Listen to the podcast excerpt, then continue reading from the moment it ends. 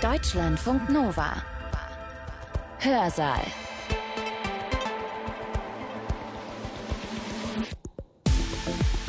Heute mit Katja Weber. Schön, dass ihr mit mir die Gegenwart aufbauen wollt, denn das haben wir vor in diesem Hörsaal. Wir sprechen über das, was uns umgibt, das, was wir alle mehr oder weniger stark nutzen. Messenger-Dienste, Suchdienste, Streaming-Dienste, Online-Shopping, klar, Social Media, Lieferdienste. Vielleicht nutzen wir nicht alle alles davon, aber viele von uns vieles davon. So sieht's halt aus, das Leben im digitalen Kapitalismus. Und das verändert den Markt einerseits und unsere Art zu arbeiten, ja Arbeit zu denken andererseits, sagt der Soziologe Philipp Stab. Ökonomische Krisen sind und waren der Treibstoff des digitalen Kapitalismus. Google, Apple, Facebook und Amazon. Man kann, wenn man will, auch noch Microsoft dazuzählen. Dieses kommerzielle Internet wird in den 1990er Jahren im Grunde genommen als eigener ökonomischer Raum richtiggehend entdeckt. Die Marktfunktion selbst befindet sich hier in der Hand in aller Regel eines oder weniger zentraler Leitunternehmen. Ja, also nur wenn du dich an folgende Regeln hältst, zum Beispiel 30 Prozent deiner Umsätze zu entrichten, dann kriegst du überhaupt Zugang zum Markt.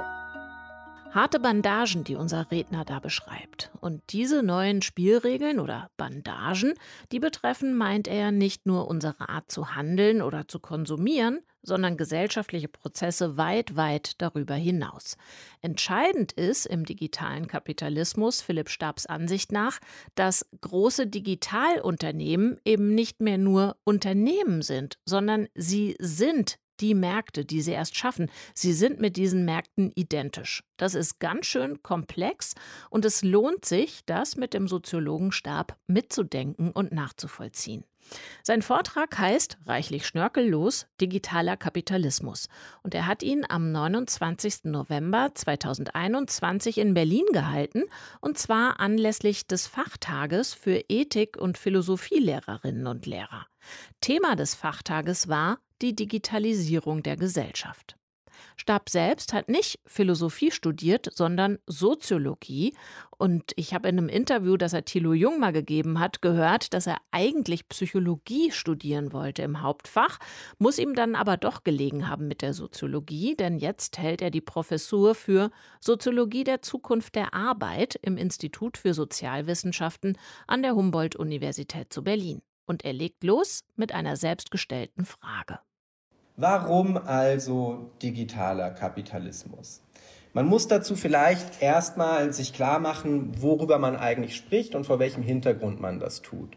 Der Hintergrund, das ist das, was in der Ökonomie auch in neoklassischen Zugriffen zum Teil schon seit längerer Zeit als säkulare Stagnation in hochentwickelten Ökonomien reflektiert wird. Also die Tatsache, dass insbesondere die OECD-Länder, also die hochentwickelten Ökonomien, seit etwa den 1970er Jahren Stück für Stück in eine Phase geraten sind, in der äh, sie sozusagen immer weniger reales Wirtschaftswachstum realisieren können. Gleichzeitig, und ich werde das gleich nochmal ein bisschen ausbuchstabieren, haben wir eben den Aufstieg digitaler Technologien erlebt, ab den 70er, 60er, 70er Jahren in unterschiedlicher Art und Weise, insbesondere aber ab den 1990er Jahren im Kontext des Dotcom-Booms, der dann ja bekanntlich in den Dotcom-Bust mündete. Die 2010er Jahre waren dann dennoch nochmal etwas Spezielles, weil da sozusagen neue Leitunternehmen des kommerziellen Internets, die uns heute alle bekannt sind, weil wir sie täglich meistens in unserer, in irgendeiner Tasche am Körper mit uns herumtragen. Die Rede ist natürlich von dem, was man im Englischen mittlerweile als Big Tech bezeichnet. Google, Apple, Facebook und Amazon in anderen Weltregionen, insbesondere in China, gibt es da sozusagen komplementäre Unternehmen, aber bleiben wir sozusagen erstmal bei uns, dann sind es insbesondere diese vier. Man kann, wenn man will, auch noch Microsoft dazuzählen. Und äh, diese Unternehmen sind in den 2010er Jahren, also nach der großen Wirtschafts- und Finanzkrise nach 2008, zu den wertvollsten Unternehmen der Welt aufgestiegen. Und sie stehen für eine enorme Konzentration wirtschaftlicher, aber auch nicht nur wirtschaftlicher, sondern auch politischer Macht in der Ökonomie der Gegenwart. Diese Leitunternehmen sind hochgradig expansiv, sie wachsen und schlucken immer größere Teile ähm, der Ökonomie, unter anderem durch, was man Predatory Acquisitions nennt, also das Aufkaufen potenzieller zukünftiger Konkurrenten beispielsweise. Und sie sind in gewisser Weise, könnte man sagen, zu Blueprints, also zu Vorbildern für die größere ökonomische Restrukturierung des Kapitalismus geworden. Jedenfalls würde ich behaupten, dass das so ist. Sie sehen das etwa an der Virulenz und Popularität von so Begriffen wie der Datenökonomie, deren Pioniere, als deren Pioniere natürlich diese Unternehmen betrachtet werden. Den Kern dessen, was sie ausmacht, wenn man sie analytisch verstehen will, so meine These, ist, dass sie für eine systematische Transformation von Akkumulationsmustern stehen. Für diejenigen, die sich mit so einem Begriff wie Akkumulation nicht alltäglich befassen, was damit im Kern gemeint ist, äh, Sie verzeihen mir, wenn Sie sich doch damit befassen, diese grobe Verkürzung, ähm, sind sozusagen die Art und Weisen, wie eigentlich Geld verdient wird und Profit angehäuft wird. Was damit genau dann im Konkreten benannt ist, im Falle der großen Technologieunternehmen, dazu gleich mehr. Vorher vielleicht ein paar Worte zu dem Programm, also sozusagen dieser Idee, dass man aus bestimmten, wenn man so will, dominanten Unternehmen, besonders innovativen, avantgardistischen Unternehmen etwas über die Richtung, in die sich der Kapitalismus möglicherweise als Ganzes entwickelt, lernen könnte, habe ich Ihnen ein Zitat von Schumpeter mitgebracht aus dem berühmten Monopolbuch von Schumpeter, Kapitalismus, Sozialismus, Demokratie. Dort heißt es unter anderem, der beste Weg, um eine lebendige, wirklichkeitsnahe Vorstellung der industriellen Strategie zu gewinnen, ist tatsächlich der, dass man das Verhalten neuer Konzerne und industrieller Unternehmungen ins Auge fasst, die neue Güter und Prozesse einführen oder sonst einen Industriezweig teilweise oder ganz reorganisieren. Das ist es also, was sozusagen mit dem Begriff des digitalen Kapitalismus den Leitunternehmen ähm, der Digitalisierung, Google, Apple, Facebook, Amazon in gewisser Weise unterstellt ist, dass sie solche Unternehmen sind, die solche Reorganisationen der Wirtschaft ins, in Gang setzen und gewisser Weise auch sozusagen kondensiert vorwegnehmen. Bevor wir uns das genauer angucken, lassen Sie mich noch etwas sagen zum Zusammenhang von Wachstum und Krise in Bezug auf den digitalen Kapitalismus. Denn eine Sache, die man natürlich immer sagen kann und womit man auch in gewisser Weise eben nicht Unrecht hat, ist, dass selbst wenn man sich kritisch mit solchen Unternehmen und ihren Praktiken auseinandersetzt, dann muss man doch eingestehen, dass sie immerhin sozusagen Motoren des, eines positiv verstandenen, dann in dem Sinne Wachstums in Volkswirtschaften der Gegenwart wären. Und das stimmt zum Teil, es stimmt im Kern, glaube ich, eigentlich nicht. Das sage ich Ihnen auch noch mal äh, im Detail später, warum. Zunächst ist aber wichtig, dass zu dieser Logik des Wachstums eben auch eine Logik der Krise gehört. Denn ökonomische Krisen sind und waren der Treibstoff des digitalen Kapitalismus. Die säkulare Stagnationskrise, also das Auslaufen der hohen Wachstumswelle, die nach dem Zweiten Weltkrieg in Westeuropa und äh, insbesondere auch den USA uns all die Institutionen des Wohlfahrtsstaates und so weiter, eine Expansion von ähm, wirtschaftsbürgerlichen Rechten und dergleichen eingebracht hat. Das Ende dieser Welle hat natürlich dazu geführt, dass überschüssiges Kapital aus dieser Welle dann sozusagen Anlagemöglichkeiten in anderen Bereichen gesucht hat, mit denen große Wachstumshoffnungen verbunden wurden. Das heißt, aus dieser Krise heraus ist erst das Digitale sozusagen als ein möglicher neuer Wachstumspol entdeckt worden. Es ist also ohne die Krise in gewisser Weise gar nicht vorstellbar. Diese Geschichte lässt sich im Detail noch für eine Zeit vor den 1990er Jahren erzählen aber sie betrifft vor allem natürlich die Zeit ab den 1990er Jahren, denn dieses Jahrzehnt war der Take-off-Moment der Digitalisierung des digitalen Kapitalismus, insbesondere im Kontext des kommerziellen Internets. Einige von Ihnen werden sich daran sozusagen richtig erinnern. Ich äh, selbst bin 1990 erst eingeschult worden, aber wir sprechen natürlich vom Dotcom-Boom und dem dann folgenden Dotcom-Bust, also der ersten Welle, massiven Welle privatwirtschaftlicher Investitionen ins dann sich kommerzialisierende Internet. Dieses kommerzielle Internet wird in den 1990er Jahren im Grunde genommen als eigener ökonomischer Raum richtiggehend entdeckt und nicht immer gelingt ist, wie sozusagen das Platzen der Blase ja auch treffend illustriert, die wirtschaftlichen Praktiken, die man dort versucht ins Werk zu setzen, dass die auch erfolgreich sind. Das gelingt nicht immer. Aber es kommt zu der Entdeckung dieses ökonomischen Raums, insbesondere in Form von zwei Geschäftsmodellen, die bis heute tatsächlich auch dominieren, wenn man sich sozusagen für die Profite ähm, interessiert. Und das ist die Online-Werbung und der E-Commerce, also der elektronische Handel, Waren bestellen und so konsumieren übers Internet.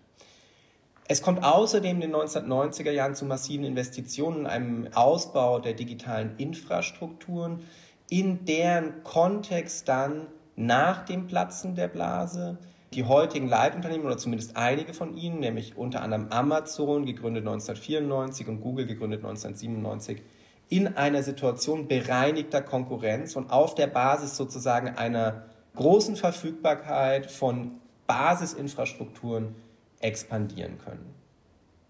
Die letzten zehn Jahre oder zumindest sagen wir mal die Phase von 2009 bis 2019, 20, also bis zur Pandemie, kann man, so würde ich zumindest behaupten, in gewisser Weise als eine Art Dotcom-Boom 2.0, also eine Neuauflage des Dotcom-Booms beschreiben, in dem dann aber eben nicht mehr alles neu entdeckt werden musste, sondern in dem die Leitunternehmen des digitalen Kapitalismus als eben Vorbilder oder Blueprints für eine gigantische Investitionsspirale und auch gigantische und spektakuläre Spekulationen eben dienten.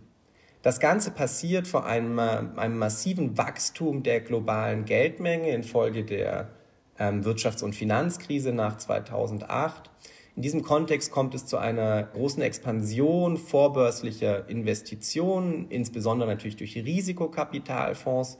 Der berühmteste und viel diskutierte, zumindest so in der Wirtschaftspresse, natürlich ähm, der japanische, der vom japanischen Investor aufgelegte äh, Softbank aufgelegte Vision Fonds Fund.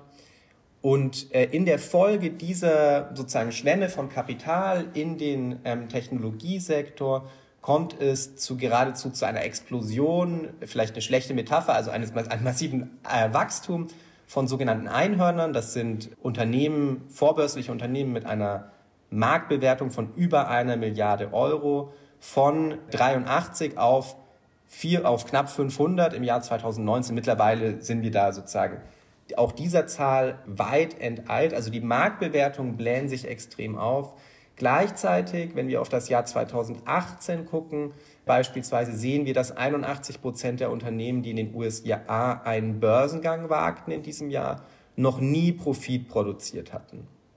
Und das ist auch tatsächlich die, schon damals dieselbe Zahl gewesen wie auf der Spitze des Dotcom-Booms äh, im Jahr 2000. Was lässt sich daraus lernen? Nun ja, für unseren Zusammenhang und das, worüber wir jetzt weiterreden wollen, Zunächst einmal Folgendes, nämlich dass sozusagen in der zweiten Reihe, also sozusagen aus der Start-up-Welt und so weiter kommt, man nicht davon sprechen kann, dass es jetzt da sichtbar wäre, dass da jetzt sozusagen relevante Herausforderer der Machtposition der führenden großen Technologieunternehmen ähm, entstehen. Ganz im Gegenteil, die zweite Reihe selbst ist äußerst prekär. Denken Sie an Unternehmen wie Netflix, Uber, äh, We Company oder die gesamte Gig Economy, also all diese sozusagen Firmen, deren Fahrer und Fahrerinnen mit Rucksäcken durch die Berliner, äh, durch die deutschen Großstädte fahren, um da zum Beispiel Essen oder andere Dinge zu bringen, dann haben sie es zu einem großen Teil mit hochgradig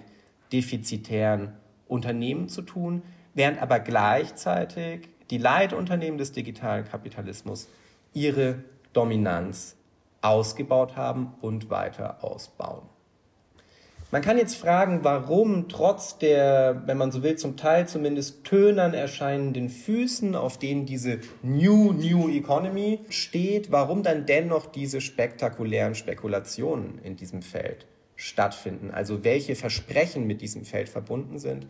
Und das Argument, das ich präsentieren möchte, ist, dass es sich bei, um ein zentrales Versprechen handelt, das sich eben, wie ich vorhin sagte, als ein spezifisches Akkumulationsmuster fassen lässt. Dieses Akkumulationsmuster lässt sich zum Beispiel so versinnbildlichen, das kommerzielle Internet besteht im Kern aus einer sehr kleinen Zahl sehr großer Unternehmen, die im wahrsten Sinne des Wortes als proprietäre oder wenn Sie es einfacher formulieren wollen, als privatisierte Märkte operieren. Ein Begriff, den wir dafür in der Diskussion mittlerweile geradezu inflationär verwenden, weswegen der auch ein bisschen unscharf geworden ist, ist der der digitalen Plattform.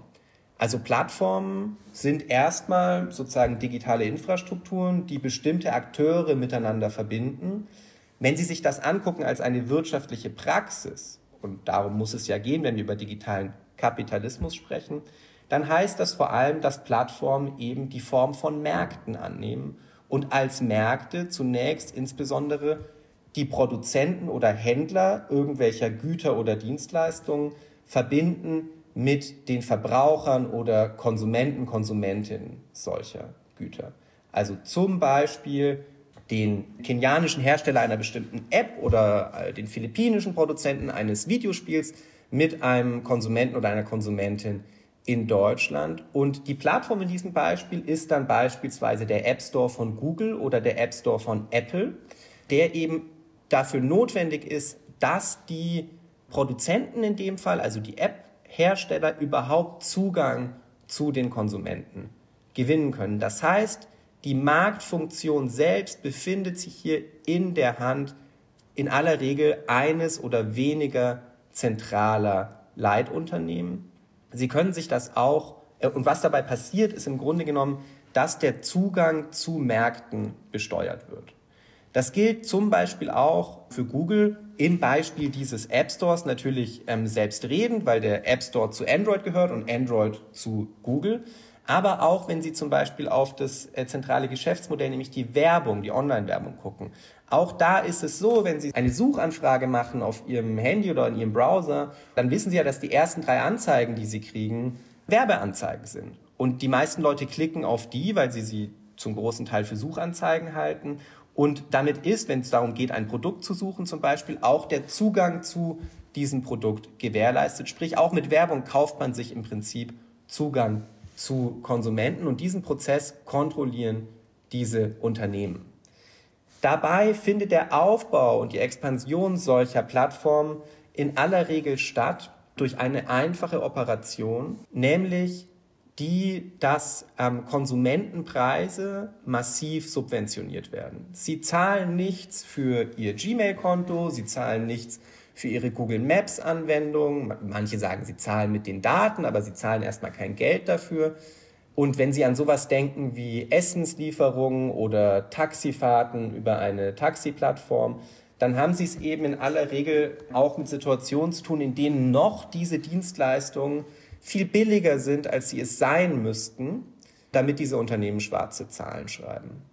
Und wie können diese Unternehmen dann und wie tun es auch die Unternehmen, die erfolgreich sind mit so einer Art von Logik, wie verdienen die Geld? Naja, im Kern indem sie sozusagen Extraktionspraktiken auf der Seite der Anbieter dieses Marktes in Gang setzen. Also Sie wissen das vielleicht, weil es mittlerweile ja auch sozusagen vor Gericht diskutiert wird in der EU von den Umsätzen, die durch einen App Store laufen, um nochmal über dieses Beispiel zu reden, behält der Apple App Store und beim Android App Store ist es nicht viel anders, rund 30 Prozent der Umsätze bei sich. Also überhaupt, damit Sie überhaupt Zugang, als Anbieter überhaupt Zugang zum Markt bekommen müssen, müssen Sie dort eine 30-prozentige sozusagen Teilnahmegebühr entrichten. Und wir haben es dabei mit einer Situation zu tun, in der wir eben eine Entwicklung gesehen haben, in deren Zuge sich solche Plattformen von, wenn man so will, bereichsspezifischen Marktplätzen zunehmend zu so etwas wie Catch-all-Märkten entwickelt haben. Was ist damit gemeint, Catch-all-Märkte? Also Märkte, die in gewisser Weise die Gesamtheit des Angebots im kommerziellen Internet abdecken. Überlegen Sie sich mal, wozu Sie in welchen Teil der Güter oder Dienstleistungen, zu denen Sie über das mobile Internet Zugang bekommen, welchen, für, für welche dieser Dienstleistungen Güter Sie eigentlich ohne Google und Apple auskommen. Dann werden Sie merken, dass die Antwort ist, in eigentlich im grundsätzlichen Sinne kriegen Sie ohne diese Unternehmen zu keiner dieser Güter oder Dienstleistungen Zugang. Und das ist natürlich eine Form von Kontrollmacht, die diese Unternehmen auch zu Profitzwecken nutzen. Ich habe Ihnen mal nur mal zur Illustration noch ein kleines Beispiel mitgebracht. Das ist das hier links. Also wie gesagt, man nicht alles sieht gleich aus, als hätte man es mit einem sozusagen privatisierten Markt zu tun. Aber in vielen Fällen ist eben genau das der Fall. Die Suchanfrage bei Google als ein Beispiel, dass man nicht sofort als einen Markt sozusagen erkennt, bei dem ähm, Anbieter dafür bezahlen, um Zugang zu Konsumenten zu bekommen. Das ist ein Beispiel. Ein anderes ist zum Beispiel, wenn Sie versuchen, wie die meisten meiner Studierenden wahrscheinlich, wenn Sie im ÖPNV, zum Beispiel in Berlin, nach einer Strecke suchen wollen, ich will äh, vom Hallischen Tor zum Bundestag fahren oder so und Sie geben das bei Google Maps ein, dann kriegen Sie zum einen eben den ÖPNV angezeigt, zum anderen aber eben auch andere Anbieter, also zum Beispiel elektrische Tretroller. Und zwar in dem Fall, wie dieser Screenshot zeigt, Lime, also ein Unternehmen, in das Google einen dreistelligen Millionenbetrag investiert, wenn man so will, ein Eigenunternehmen von Google, aber hier wieder auch über Werbung hier äh, vertretene andere Anbieter von Taxidienstleistungen beispielsweise. Dadurch entsteht ein Markt, in dem der ÖPNV in Konkurrenz gesetzt ist zu privatwirtschaftlichen Anbietern. Eine Konkurrenz, die so vorher im Prinzip gar nicht existiert hätte, weil man die Vergleichsmöglichkeiten, die hier dieses Marktinterface, also diese Marktstelle bietet, gar nicht im Blick gehabt hätte. Wenn man das jetzt analytisch kondensieren will, dann kann man von einem Akkumulationsmuster sprechen, das ich privatisierten Merkantilismus nenne. Wir haben es zu tun mit der Extraktion von ökonomischen Renten aus Handels- und Infrastrukturmonopolen.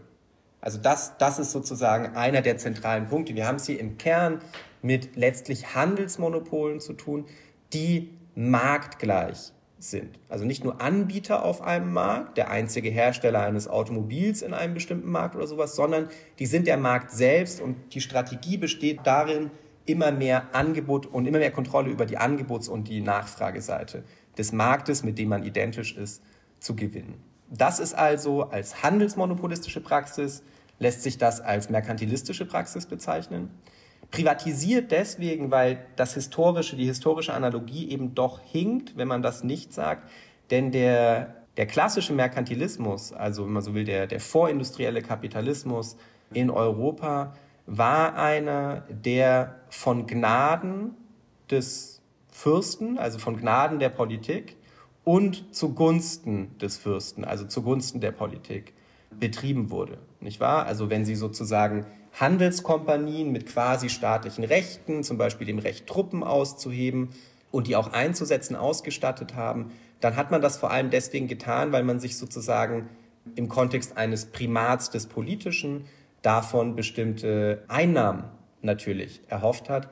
Heute haben wir es mit einem privatisierten Merkantilismus zu tun, die, ein Punkt, der sich natürlich am aller, wenn man so will, trivialsten veranschaulichen lässt an der immer wieder negativen Einkommenssteuerbilanz eines Unternehmens wie Amazon oder der sehr geringen Steuersätze, die andere Leitunternehmen des digitalen Kapitalismus entrichten. Wichtig ist noch äh, aus meiner Sicht, weil es auch für das weitere Argument eine Rolle spielen wird, dass diese Unternehmen ihre Marktfunktion sichern durch vier spezifische Kontrollstrategien. Also Sie fragen, wie machen die das eigentlich? Naja, im Kern durch vier unterscheidbare Formen von Kontrolle. Das eine ist das, was man Daten oder ja, Datenkontrolle nennen könnte. Sie kennen das vielleicht aus äh, Shoshona Zuboffs Bestseller Surveillance Capitalism. Wir diskutieren also das oft als ein Thema der Überwachung.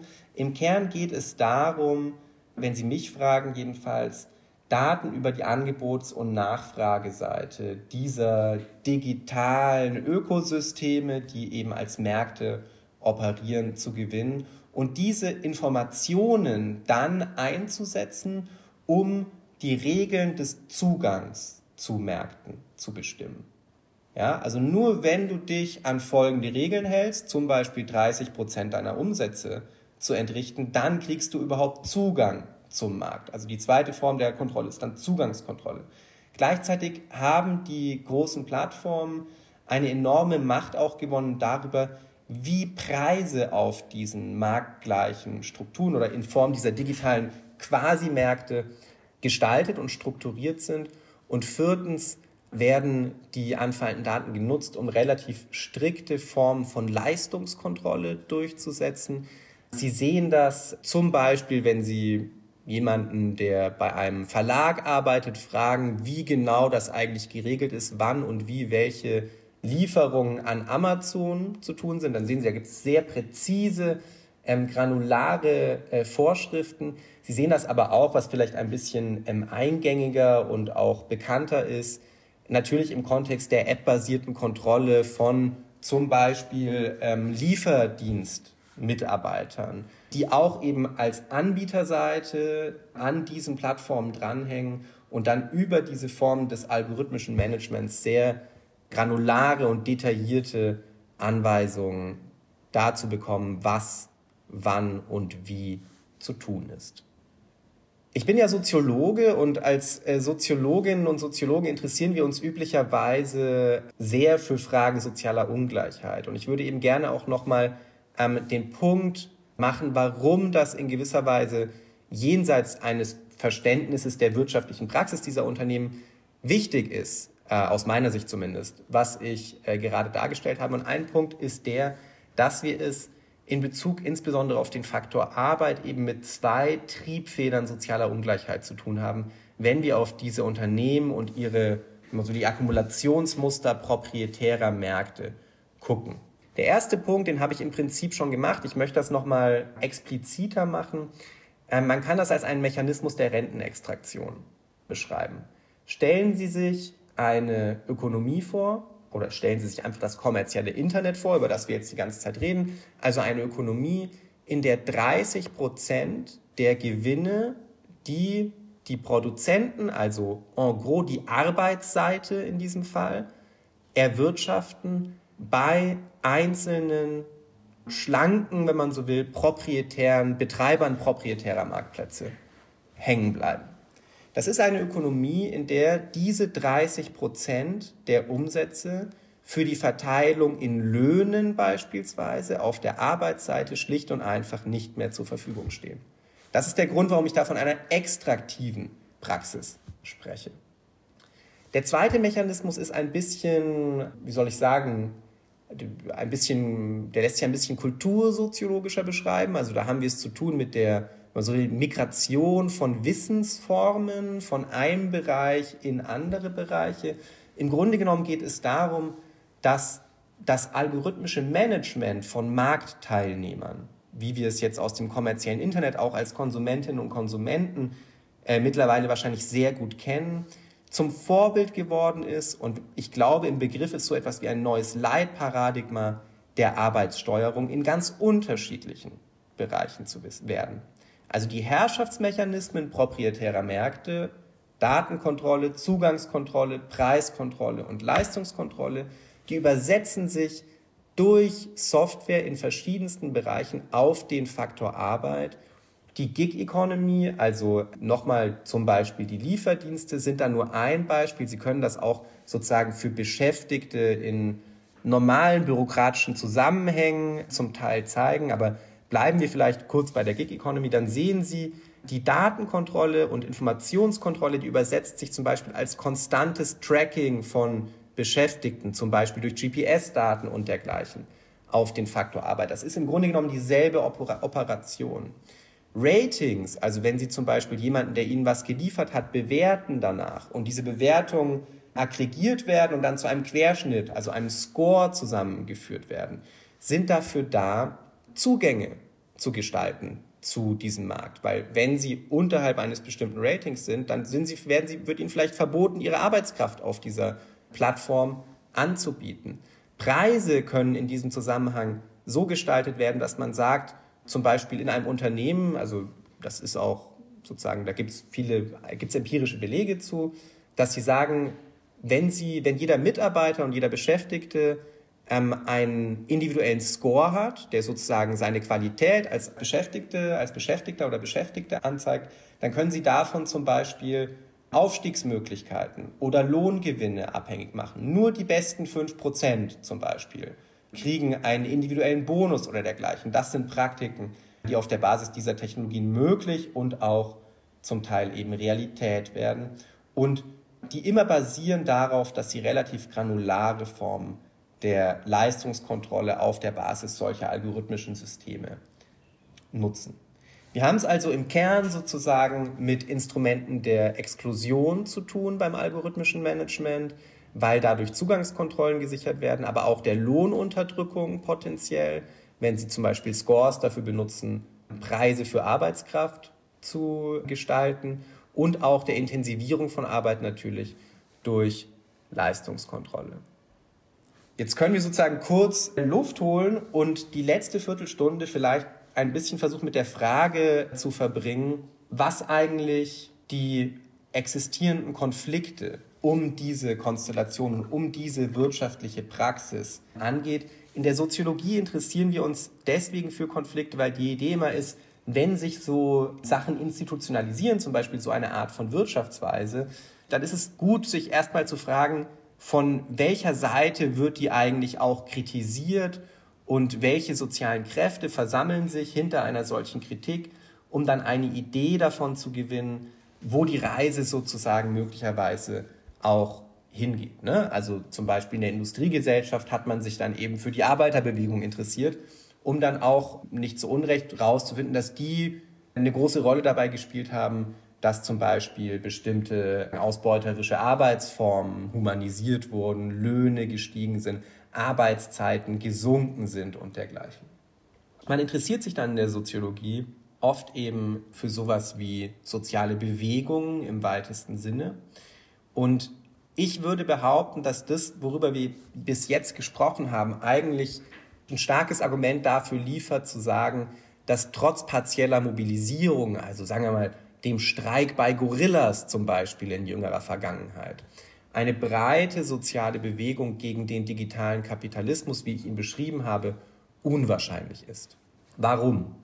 Naja, denken Sie noch mal daran, wie das kommerzielle Internet aussieht, also ein System kontrolliert von marktgleichen Unternehmen, proprietären Märkten, die Konsum subventionieren auf Kosten des Faktors Arbeitskraft. Wenn Sie das in eine Konfliktformel übersetzen wollten, dann würde die wahrscheinlich lauten, dass der digitale Kapitalismus so etwas ist wie eine Allianz von Konsument und Kapital gegen den Faktor Arbeit.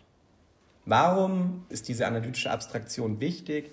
Weil sie nahelegt, dass wir es mit so etwas zu tun haben wie einer Nichtunterscheidbarkeit von Konfliktgruppen. Also Sie und ich, wir alle sind gleichzeitig Arbeitende und Konsumierende. Und was uns sozusagen als Arbeitende nutzen könnte, würde uns als Konsumierende in dieser Art von Konstellation schaden können und andersherum. Das ist der Grund, warum ich glaube, dass die Politisierung der wirtschaftlichen Praxis dieser Unternehmen, die ja vielfach tatsächlich versucht wurde, ja, nicht wirklich verfängt. Ne? Die Leute sagen, aber Moment mal, in einer langen Phase relativer Lohnstagnation für viele Beschäftigtengruppen sind das doch die einzigen Unternehmen, die gratis Dienstleistungen ausgeben oder uns das möglich machen, Dienstleistungen wie zum Beispiel Taxifahrten zu konsumieren, die wir uns in einem normalen alten Taxi gar nicht hätten leisten können. Wir haben es also in gewisser Weise zu tun, glaube ich, mit einer Blockade eines sozialen Konfliktes, der sich da sozusagen dann eben nicht entwickeln kann. Aber es gibt natürlich Konflikte um den digitalen Kapitalismus.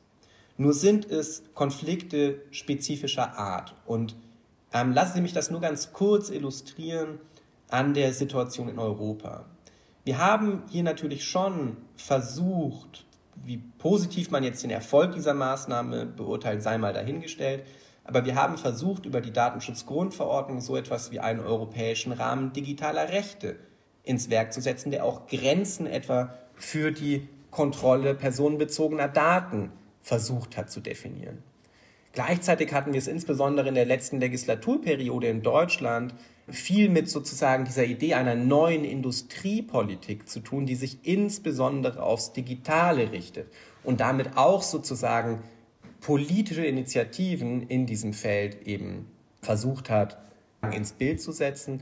Und wir haben es auch zunehmend mit einer Wahrnehmung zu tun, dass wir uns in einer Situation einer sich zuspitzenden digitalen Geopolitik befinden würden, in der Europa sozusagen jetzt in der öffentlichen Wahrnehmung und der Besprechung dessen im Qualitätsjournalismus droht zwischen sozusagen führenden Weltregionen wie den USA und China auf der anderen Seite zerrieben zu werden, zumindest aber zurückzubleiben. Und auch das wieder sozusagen hat bestimmte Strategien, industriepolitische Strategien angeschoben. Vor allem aber, und ich erwähne das jetzt schon mal, weil ich da gleich nochmal im Detail drauf eingehen möchte, haben wir es zu tun mit, insbesondere in jüngerer Vergangenheit, auf EU-Ebene, mit der Wiederentdeckung von so etwas wie politischem Marktdesign im Kontext etwa des Digital Markets Acts, des Digital Services Acts, des Data Acts, äh, des Data Governance Acts und so weiter. Ich komme zumindest auf den Digital Markets Act gleich auch nochmal zurück. Wenn man das vorher mal ein bisschen ordnen will, dann sieht man, glaube ich, ganz gut, dass in den Diskursen um diese Maßnahmen es einen Leitbegriff gibt, auf den sich verschiedene Akteure aus Politik, Wirtschaft und Zivilgesellschaft beziehen. Und das ist dieser komische Begriff der digitalen Souveränität.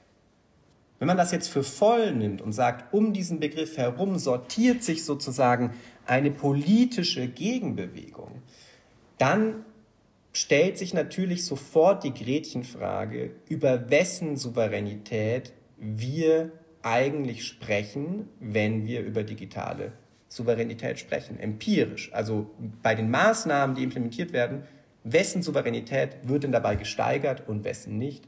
Und wenn Sie mir erlauben, sozusagen das, was ich bisher gesagt habe, kursorisch in diesem, unter diesem Licht zusammenzufassen, dann kann man, glaube ich, sagen, dass es etwa bei der Souveränität im Kontext des Datenschutzes vor allem um die Kon Souveränität von Konsumenten und Konsumentinnen gegangen ist. Nicht wirklich sozusagen um die Souveränität von Arbeitenden, Beschäftigten als Datensubjekte. Wir sehen gleichzeitig im Kontext der sogenannten neuen Industriepolitik, Gaia X ist dafür ein schönes Beispiel. Wenn Sie wollen, können wir da später im Detail drüber reden. Wenn Sie vielleicht nicht wissen, was das ist, dann kann ich das dann ähm, nochmal erklären. Das ist ein schönes Beispiel dafür, dass wir es eigentlich sozusagen mit einer Politik zu tun haben, die versucht, die Souveränität europäischer Unternehmen, wenn es so etwas denn gibt, ja, gegen, äh, teilweise auf Kosten sozusagen öffentlicher Akteure ins Werk zu setzen. Wir sehen, dass private gegenüber öffentlichen Strukturen bevorzugt werden. Auch dazu werde ich gleich noch ein bisschen was im Detail sagen, etwa in den Bereichen der Mobilität und der Gesundheit. Und wir sehen, dass bei den regulativen Zugriffen, also in der Gesetzgebung, man tatsächlich einem liberalen, neoliberalen Marktprogramm treu bleibt, indem man eben sagt, wir brauchen jetzt wieder echten Wettbewerb, äh, horizontale Märkte, aber eben auch und insbesondere mit der sozusagen zentralen Leitzielkategorie des wirtschaftlichen Wachstums, in dessen Kontext dann eben sozusagen europäische Unternehmen im besten Fall ein bisschen bevorteilt werden sollen. Sprich, wir haben es mit einer Logik zu tun, in der sich der soziale Konflikt um den Begriff der digitalen Souveränität letztlich im Kontext und im Dienste verschiedener politischer und wirtschaftlicher Eliten im Moment sortiert. Wie sähe in diesem Zusammenhang eine alternative Agenda aus? Ich habe dazu abschließend, weil das ja immer gut ist, dann sozusagen auch nicht nur über die Diagnose, sondern auch über die Perspektiven, wenn man so will, zu diskutieren, zwei Aspekte mitgebracht, zu denen wir bei mir in der Professur arbeiten. Verschiedene meiner Mitarbeiterinnen und Mitarbeiter arbeiten unter anderem zu diesen Themen. Im Kern geht es bei beiden Fällen darum, dass man sich digitales Marktdesign im Dienste ziviler Souveränität versucht vorzustellen. Also dass man statt den Konsumenten als Leitbild zu nehmen, den Bürger oder die Bürgerin als Leitbild nimmt und statt Konsumentenmärkte als zentrales Feld der Digitalisierung man vielleicht die öffentlichen Güter stärker in den Blick der Digitalisierungsinitiativen setzen sollte. Und man könnte das tun, indem man zwei unterschiedliche Perspektiven versucht ins Werk zu setzen. Das eine ist das, was ich als ökologisches Marktdesign bezeichnen würde. Und das zweite läuft unter dem Stichwort des Plattformkommunalismus. Dazu werde ich jetzt in den letzten fünf Minuten noch ein paar Worte sagen, um darzustellen, was damit gemeint ist.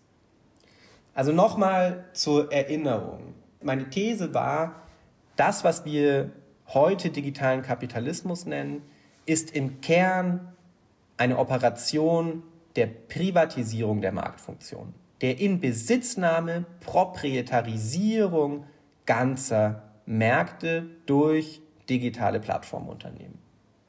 Das ist, glaube ich, eine Erkenntnis, die sich so im Grunde genommen im Kontext der politischen Eliten ähm, auf der europäischen Ebene auch durchgesetzt hat und die sozusagen der Grund dafür ist, dass wir es auf EU-Ebene mit einer Rückkehr politischen Marktdesigns zu tun haben, politischen Marktdesigns, das gegen dieses privatisierte Marktdesign der Plattformunternehmen in Szene gesetzt werden soll. Nochmal, die wichtigen Stichworte oder Programme dafür sind das Digital Services Package, das den Digital Markets Act beinhaltet, aber auch der im Moment sozusagen der Diskussion befindliche Data Act. Und was es bedeutet, öffentliches Marktdesign zu betreiben, das können Sie sich etwa am Digital Markets Act veranschaulichen. Da gibt es die Idee, dass Sie von einer nachgehenden Regulierung, also man guckt, was passiert und dann sagt man, das war schlecht, in Zukunft verbieten wir das, zu einer mitlaufenden und zum Teil sozusagen vorgreifenden Regulierung zu kommen. Also man stellt im Grunde genommen bestimmte Unternehmen, nämlich solche mit mehr als 45 Millionen aktiven monatlichen Usern und einer Marktkapitalisierung über 80, 80 Milliarden, also im Grunde genommen die Google, Apple, Facebook und Amazon, die stellt man unter eine konstante Beobachtung, um deren Marktgestaltungspraktiken mitlaufend zu untersuchen, wobei man gleichzeitig eine Blacklist, also verbotener Praktiken definiert und neue Kontrollinstanzen ins Werk setzt, die das eben sozusagen überwachen sollen. Man verbietet auf dieser Blacklist etwa Formen der Selbstbevorzugung, also der Gestaltung von Zugängen zu Konsumenten, indem dann sagen wir, Amazon das eigene Produkt weiter oben in der Suchmaschine, in den Suchergebnissen ansiedelt als das von einem Dritthändler. Es geht um die Verbot von, um, um Verbote von Exklusivität, also zum Beispiel Best Price Clauses. Wenn du bei mir auf der Plattform vertreten sein willst, musst du aber bei mir den billigsten Preis anbieten. Du darfst deine Dienstleistung nirgendwo anders billiger anbieten. Das ist eine Form von Preiskontrolle und Preisgestaltung, die da verboten werden soll. Es geht auch um den Verbot von Datenmissbrauch, um das ganze Feld personalisierter Werbung stärker und der Selbstbevorzugung stärker zu regulieren.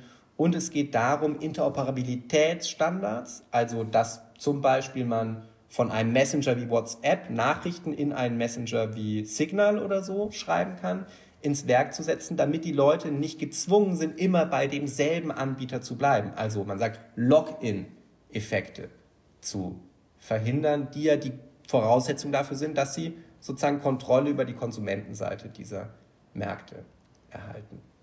Das ist erstmal, würde ich sagen, wenn man so normativ sprechen will, zu begrüßen, weil es ein Versuch zumindest stärkere politische Regulierung, vielleicht sogar ein politisches Primat in die Gestaltung digitaler Märkte zumindest in ihren Rahmen ähm, sozusagen einzuziehen.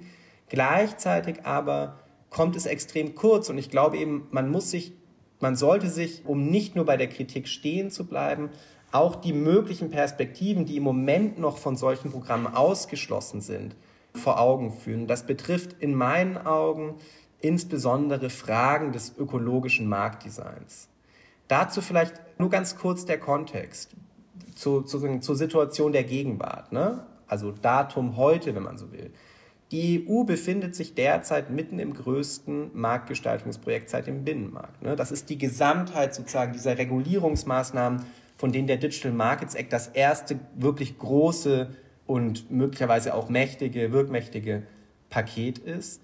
Sie schiebt, also die EU schiebt aber gleichzeitig auch das größte transformationsorientierte Konjunkturpaket ihrer Geschichte an. Das sind diese berühmten 750 Milliarden Euro Next Gen EU, also Corona-Wiederaufbaufonds. Von diesen 750 Milliarden Euro soll je ein Drittel für Digitalisierung ausgegeben werden und ein Drittel für Nachhaltigkeitsprogramme. Aber beides hat empirisch in den existierenden Plänen praktisch gar nichts miteinander zu tun.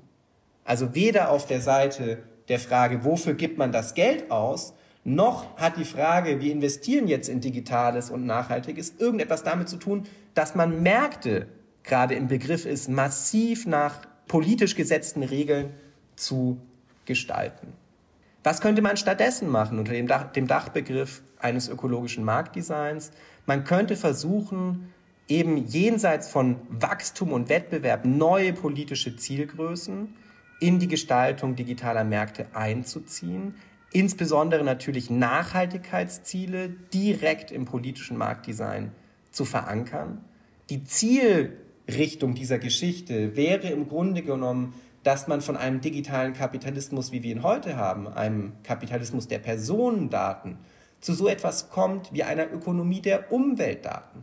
Es ist ja nichts dagegen zu sagen, ganz grundsätzlich Märkte datenbasiert zu gestalten. Es geht darum, mit welchem Ziel und zu welchem Zweck man das tut, nicht wahr? Und auf der Basis einer Marktgestaltung ähm, durch, auf der Basis von Umweltdaten könnten wir etwa äh, Märkte so gestalten, dass sie dadurch echte Kosten direkt in ihre Märkte, in diese Märkte eingepreist werden können, weil sie, weil die Datenbasis dafür geschaffen wird und es zum Beispiel Vorschriften dafür gibt, wie man die auch in die Öffentlichkeit kommuniziert. Also das, was man sich immer wünscht, wenn man so will, in den, in den Ökologiedebatten, nämlich dass Externalitäten sich auch tatsächlich an Märkten bemerkbar machen würden und die Dinge den Preis kriegen, den sie wirklich in gewisser Weise kosten. Ne? Gleichzeitig könnten auf der Basis von zum Beispiel Produktdaten, wenn man wüsste, was ist wo genau verbaut, wie genau kann es wieder auseinandergebaut werden und so weiter, könnte man neue zirkuläre Wirtschaftsweisen ermöglichen. Das also nur zwei Perspektiven, wenn man so will, eines, einer digitalen Ökonomie, die von Personendaten auf Umweltdaten umstellen würde und Märkte nach dieser Logik designen würde. Das ist also das, sozusagen die erste Perspektive, die man gewinnen kann, wenn man sagen, die, die Diagnose gegen die, den bestehenden politischen Vektor sozusagen hält. Die zweite ist eine, zu der vor allem äh, mein Mitarbeiter Dominique Pietron bei mir an der Professur arbeitet und die wir unter dem Begriff des Plattformkommunalismus führen. Worum geht es dabei? Es geht darum, dass die Logik proprietärer Märkte, über die wir jetzt die ganze Zeit gesprochen haben, natürlich nicht nur auf Konsumentenmärkte beschränkt bleibt. Ganz im Gegenteil. Big Tech expandiert schon seit Jahren massiv in den Bereich der öffentlichen Güter. Erinnern Sie sich an das Beispiel von Google Maps, das ihnen Zugang zu Mobilitätsoptionen gibt. Das gibt es auch aus öffentlicher Hand. Ne?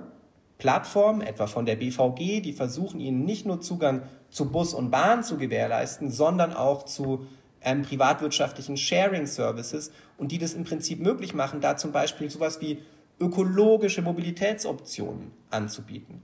Dazu bräuchten sie aber natürlich irgendeine Art von öffentlicher Kontrolle und Google Maps ist das Gegenteil sozusagen von öffentlicher Kontrolle. Also Sie sehen etwa im Bereich der Mobilität solche Expansion. Sie sehen es aber auch durch große Digitalplattformen im Bereich der Gesundheit, im Bereich der Bildung, aber auch beim Wohnen und im Kontext der Nahversorgung.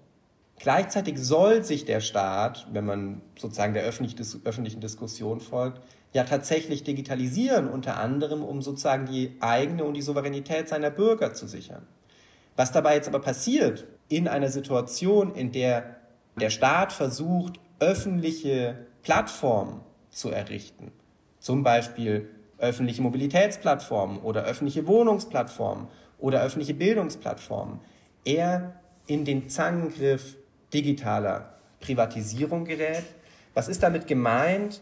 Also zum einen eben, dass große Plattformunternehmen, große Digitalkonzerne selbst in dem Bereich der öffentlichen Güter expandieren und versuchen da mit eigenen Plattformen sozusagen Marktanteile zu gewinnen und Marktkontrolle aufzubauen.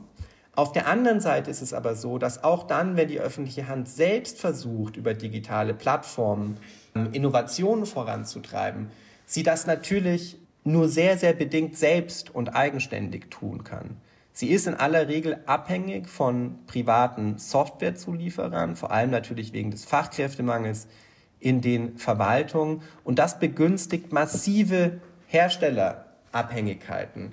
Wir kennen das etwa aus unserer Forschung, aus einem Kontext von, von so Mobilitätsplattformen, in denen das öffentliche Unternehmen, das die Mobilitätsplattform betreibt, zwar rechtlich verantwortlich ist für die Daten, die dort aggregiert werden, technisch aber nicht mal in der Lage ist, auf diese Daten zuzugreifen, weil ein mittlerweile relativ großes Start-up, das eben da als Dienstleister für diese Plattform operiert, diese Kontrolle einfach auf der praktischen Ebene nicht an das öffentliche Unternehmen abgetreten hat, obwohl die verantwortlich sind dafür.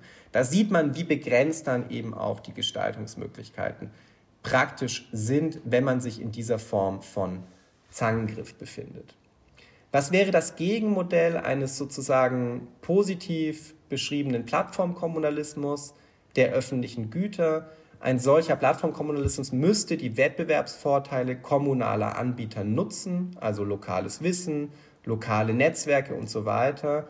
Insbesondere, denken Sie zurück an die erste Kontrollstrategie äh, der Datenkontrolle durch strategische Datenpolitik. Also wir haben jetzt eine Situation, in der öffentliche Unternehmen in weiten Teilen praktisch gezwungen sind, ihre Daten mit privatwirtschaftlichen Konkurrenzplattformen zu teilen. Zum Beispiel muss das öffentliche Mobilitäts, teilt das öffentliche, die öffentliche Mobilitätsplattform die Daten des ÖPNV mit Google Maps aber es kriegt keine Daten von Google Maps zurück. Und da sehen Sie sozusagen, wie auch die Datenpolitik, die Sie da haben, die eben nicht strategisch ist im Sinne der öffentlichen Güter, dazu führt, dass der öffentliche Sektor da letztlich sozusagen ausgeblutet wird. Sie könnten gleich, Sie müssten gleichzeitig sozusagen Login-Strategien von Softwareherstellern, also dann bei den Dienstleistern, durch kooperative Open-Source-Entwicklungen versuchen zu durchbrechen. Das braucht massive Investitionen.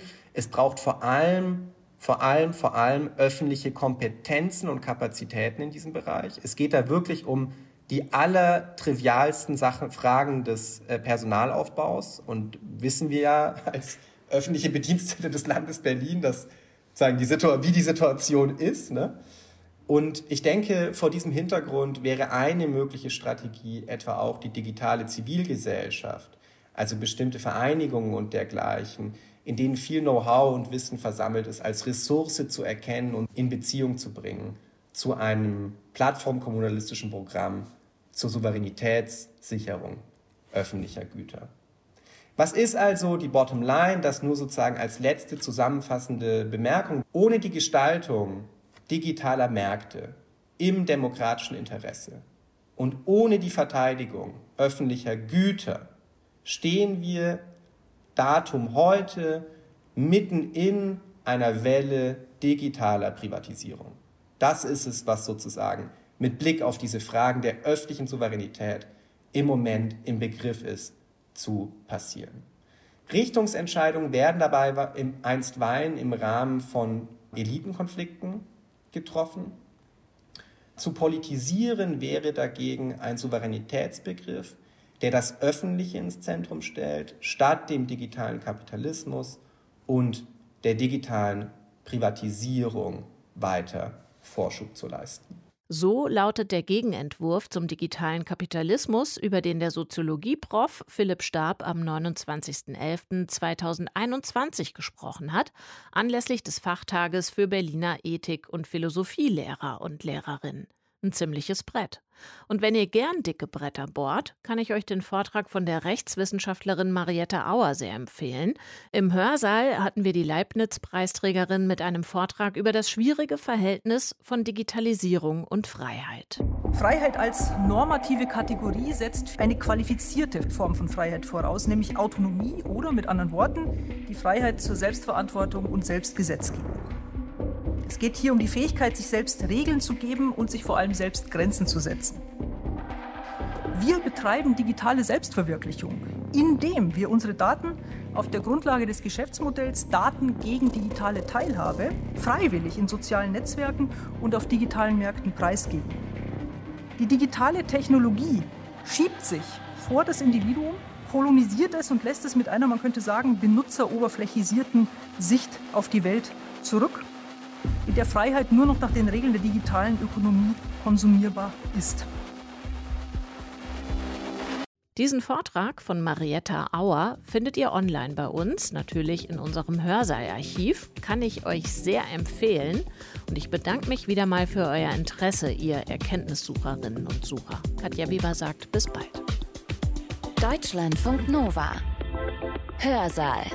Jeden Sonntag neu. Auf deutschlandfunknova.de und überall, wo es Podcasts gibt. Deine Podcasts.